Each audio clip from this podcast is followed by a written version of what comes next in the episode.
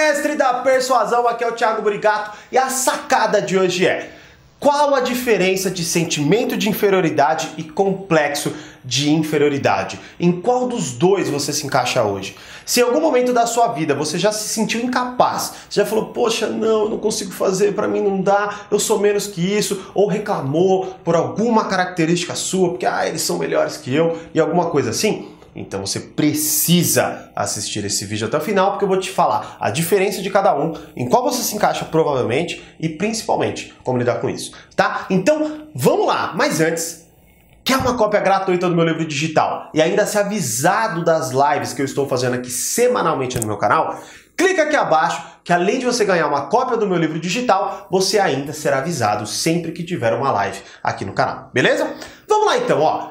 Por que, que é tão importante entender a diferença e o que, que é cada um? Uma frase que eu amo é: o que eu não vejo é muito mais assustador do que o que eu vejo. Então, o que eu não entendo exerce controle sobre mim. O que eu entendo, eu exerço controle sobre aquilo. Então, imagina um fenômeno natural, simples, como uma chuva, por exemplo. Se você não soubesse o que, é, se você não soubesse que ela faz parte de um sistema climático e blá blá blá, você simplesmente olhar e ficar assustado. Você fala, o que, é isso, caraca? Caindo água do céu? Como assim? O que está acontecendo? Né? À noite, você não entende, fala, meu Deus, cadê a luz? Você não entenderia se você não soubesse os ciclos. Agora, por que você entende o que, que acontece? Você exerce controle, você relaxa. Você fala, não, isso aqui faz parte disso, disso, disso, e tá tudo bem, é normal. Então é por isso que é tão importante entender os princípios psicológicos. Então, sempre que alguém for te explicar um princípio psicológico, preste muita atenção, porque você vai inverter a equação de, ao invés daquilo te controlar, é você que vai começar a exercer controle sobre aquilo. E aí, entramos então na diferença de sentimento de inferioridade versus complexo de inferioridade. Na definição do psicólogo Adler, qual é o ponto de sentimento de inferioridade? Sentimento de inferioridade é algo que te estimula. Como assim? Então, por exemplo, você pega lá e fala assim: Poxa, eu não sei fazer tal coisa. Então eu tô num ponto inferior, eu tô sobre uma perspectiva inferior, assim, versus outras, várias outras pessoas. Talvez você olhe assim e fale, poxa, hoje eu me sinto inferior ao Tiago no quesito de entender o que é um sentimento de inferioridade. Aí, o que, que você vai fazer se você se encaixar no sentimento de inferioridade? Você vai entender que você tem essa deficiência e você vai buscar uma solução para essa deficiência.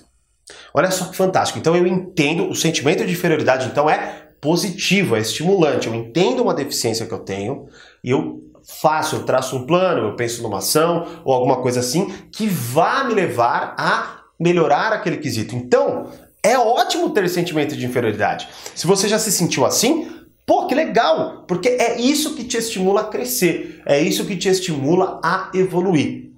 Porém, temos o complexo de inferioridade. E qual é a diferença básica do complexo de inferioridade? O complexo de inferioridade começa no sentimento de inferioridade. Eu detectei uma deficiência em relação a algo na minha vida. Então, eu sei lá, ah, eu estou acima do peso, ou ah, eu não sei isso, ou ah, eu não sei aquilo. Só que aí, ao invés de eu manter na perspectiva do sentimento de inferioridade, que é me estimular para evoluir, eu começo a utilizar aquilo como desculpa. Ah, então é por isso eu, que eu não consigo tal coisa, ah, porque eu estou acima do peso que eu não consigo ser contratado, porque eu estou acima do peso que eu não consigo fazer isso e aquilo, ou ah, porque eu não sei tal coisa, é por isso que eu não, não, não tenho amizades, é por isso que, sei lá, qualquer coisa assim. E aí eu começo a buscar e utilizar daquilo como uma muleta, como uma desculpa para que eu simplesmente terceirize os meus problemas. Então, é como se eu olhasse para as minhas deficiências e as visse como algo inato, como algo que é meu e que não tem como mudar. Como eu simplesmente sou refém das minhas circunstâncias. Então, qual é o ponto crucial aqui de como você deve lidar com isso?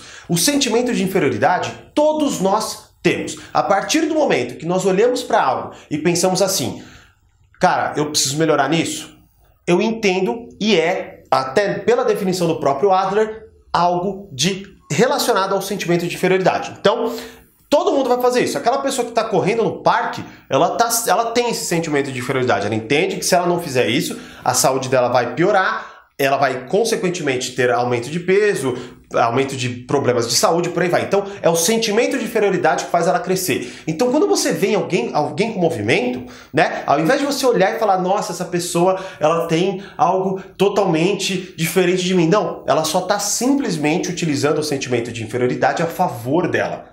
Agora, quando você olha para sua vida e vê aquela deficiência e a utiliza como desculpa, você avançou o nível. Só que, infelizmente, para pior, você foi pro complexo de inferioridade. Você acredita que aquilo é inato a você, que aquilo é inalterável e que é uma deficiência que você vai precisar carregar pro resto da sua vida e, assim, pior de tudo, você vai permanecer tendo os mesmos resultados, que são ruins, claro, porque você já enxerga dessa forma, se você já enxerga como deficiência, é porque você não vê os seus resultados por uma, por uma ótica positiva, uma ótica que te traz satisfação. Então, automaticamente, eu fico preso não só às circunstâncias, mas aos meus resultados. Então, entender essa diferença é crucial. Quando você olhar alguém em movimento, alguém fazendo alguma coisa, entenda, ela está com o mesmo sentimento que você. A única diferença é que ela permaneceu naquele sentimento de inferioridade, ao invés de ir para o complexo de inferioridade e executou uma ação, porque ela entendeu que aquela deficiência é uma oportunidade, aquele sentimento de, de inferioridade é um estimulante, é uma oportunidade para ela evoluir. Fantástico, né? E aí, você se encaixa em qual categoria? Põe aqui nos comentários sentimento de inferioridade ou complexo de inferioridade. Todos nós estamos em alguma delas. Eu espero de verdade que você coloque aqui a primeira categoria, mas sinta-se à vontade, coloque a que você de fato está, beleza? E se inscreva no canal, deixa seu like, valorize o nosso trabalho para cada vez mais a gente trazer sacadas aqui para vocês. Como eu sempre digo, mais persuasão, mais controle. Grande abraço e até o próximo vídeo.